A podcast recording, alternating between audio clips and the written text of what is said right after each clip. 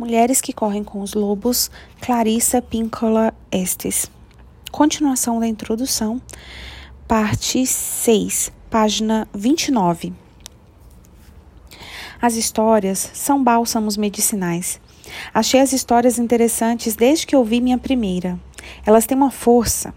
Não exigem que se faça nada, que se seja nada, que se haja de nenhum modo, basta que prestemos atenção.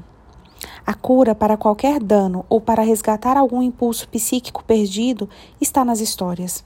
Elas suscitam interesse, tristezas, perguntas, anseios e compreensões que fazem aflorar o arquétipo, nesse caso, o da mulher selvagem.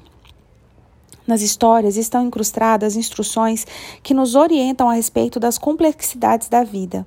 As histórias nos permitem entender a necessidade de reerguer um arquétipo submerso e os meios para realizar esta tarefa. Dentre centenas de histórias que examinei durante décadas, as que estão nas páginas que se seguem são as que exprimem com maior clareza e fartura do arquétipo da mulher selvagem. Às vezes, várias camadas culturais superpostas desorganizam os esqueletos das histórias. Por exemplo, no caso dos irmãos Grimm, entre outros colecionadores de contos de fadas dos últimos séculos, existem forte suspeita de que os informantes, os contadores de histórias daquela época, às vezes purificavam as histórias em consideração aos irmãos religiosos. Também suspeitamos de que os famosos irmãos tenham continuado a tradição de cobrir antigos símbolos pagãos com outros cristãos, de tal modo que uma velha curandeira num conto passava a ser uma bruxa perversa. Um espírito transformava-se num anjo. Um véu ou coifa iniciática tornava-se um lenço, ou uma criança chamada Bela nome costumeiro para criança nascida durante os festejos dos solstícios, era rebatizada de Shumerzeriar. Dolorosa.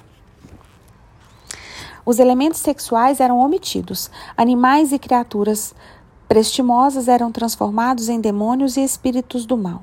Foi assim que se perderam muitos dos contos femininos que continham instruções sobre sexo, o amor, o dinheiro, o casamento, o parto, a morte e a transformação.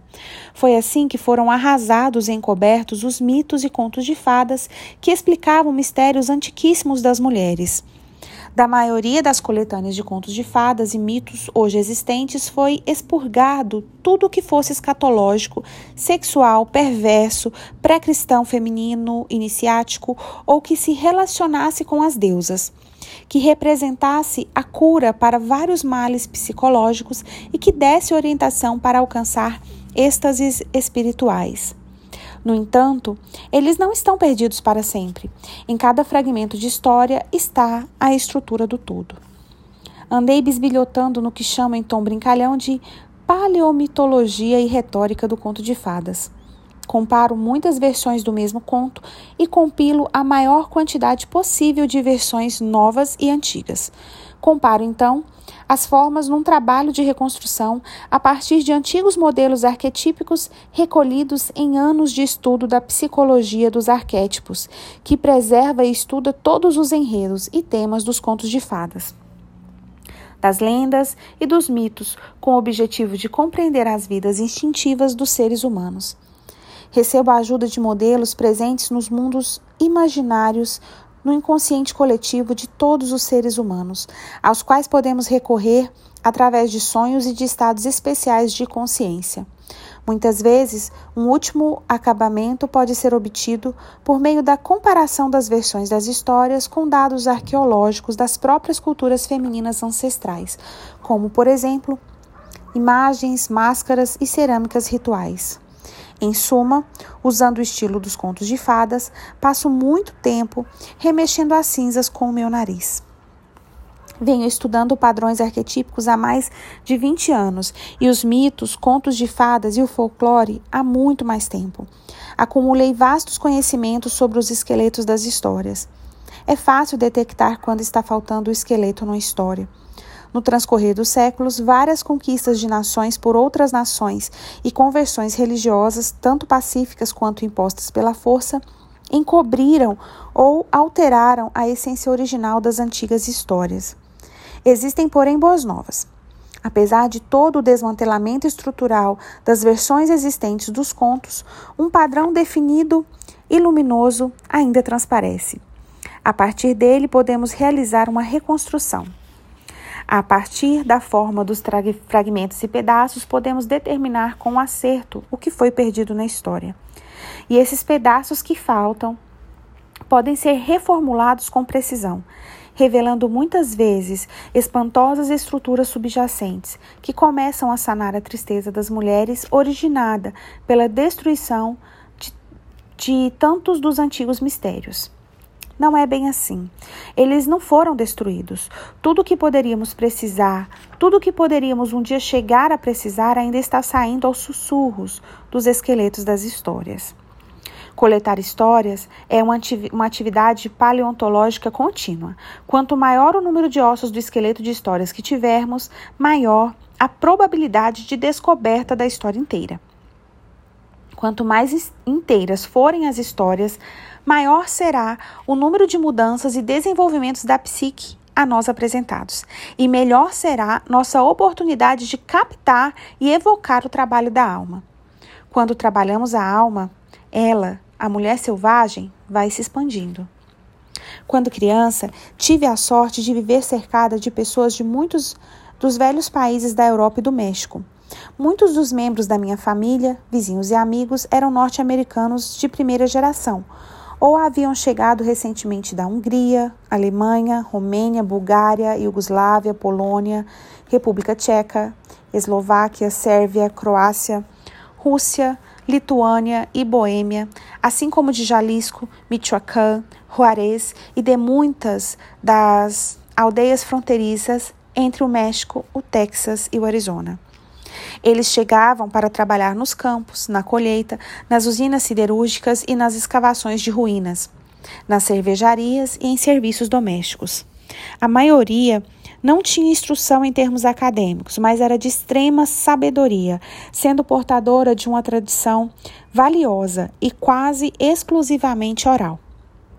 Muitas das pessoas da família e da vizinhança ao meu redor haviam sobrevivido a campos de, de, de, trabalhos forçados, a campos de refugiados, a campos de deportação e de concentração, onde os contadores de histórias, entre eles, haviam vivido uma versão pesadelo das histórias de Sherazade. As terras das famílias de muitos deles haviam sido confiscadas. Muitos haviam vivido em prisões para imigrantes. Muitos haviam sido repatriados contra sua vontade.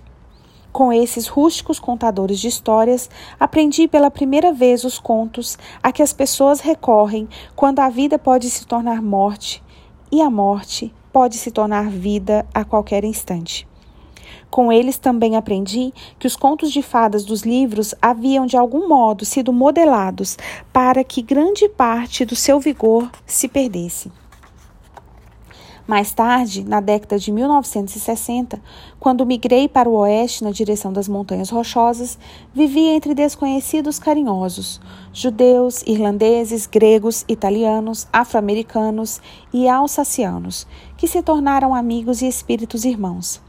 Tive a bênção de conhecer algumas das raras e antigas comunidades de latinos no sudoeste dos Estados Unidos, como, por exemplo, Trampos e Truchas, Novo México Tive a felicidade de passar algum tempo com americanos nativos, desde o povo inuit no norte, passando pelos pueblos e pelos povos das grandes planícies no oeste, até os Nahuatl, Lacadon, Tehuantepecan, Uicou, Seri, Mayan Quiché, Mayan Casquel, Mosquito, Cuna, Nazca Quechua e Rivaro na América Central e do Sul.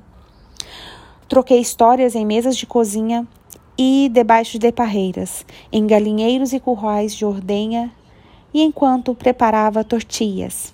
Segui o rastro de animais selvagens e bordava o milionésimo ponto de cruz. Tive a sorte de compartilhar o último prato de chile, de cantar gospel junto com mulheres para ressuscitar os mortos, de dormir com as estrelas em casa sem telhado. Sentei-me perto do fogo para me aquecer, para jantar ou para as duas possibilidades. Em Little Italy, Polish Town, Hill Country, Los Barrios e em outras comunidades étnicas por todo o meio oeste. e o extremo oeste urbano. E ultimamente troquei histórias sobre disparates aos espíritos conta contadores de histórias nas Bahamas. Minha maior sorte foi a de que, onde quer que eu fosse, as crianças, as senhoras, os homens em pleno vigor, os velhos e velhas, artistas da alma, saíam dos bosques, das florestas, dos prados e das dunas para me regalar com seus sons rouquenhos. E eu também a eles.